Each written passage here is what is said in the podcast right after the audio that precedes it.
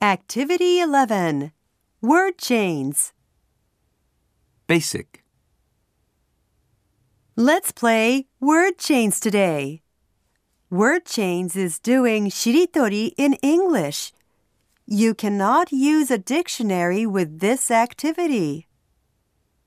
First, I'll spell a word and say the word. For example, T O M O R R O W. Tomorrow. Then, the first student in this row, Akiko, spells and says a word that starts with the last letter of the word I said. For example, W O R K, work. All of us check the spelling. Is this right?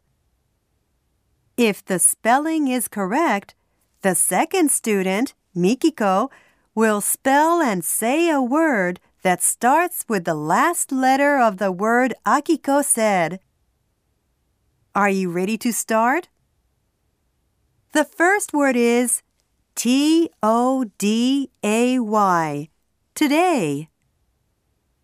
Okay, Akiko. Thank you, Akiko.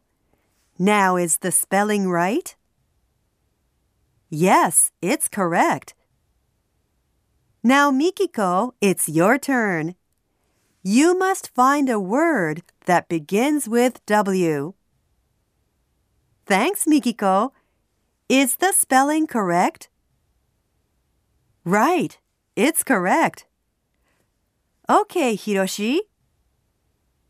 How about this word? Yes, the spelling's correct. Now, Atsuko. Good, Atsuko. Is the spelling correct? How do you spell evening? Let's spell it together. E V E N I N G. Good! All of you did very well.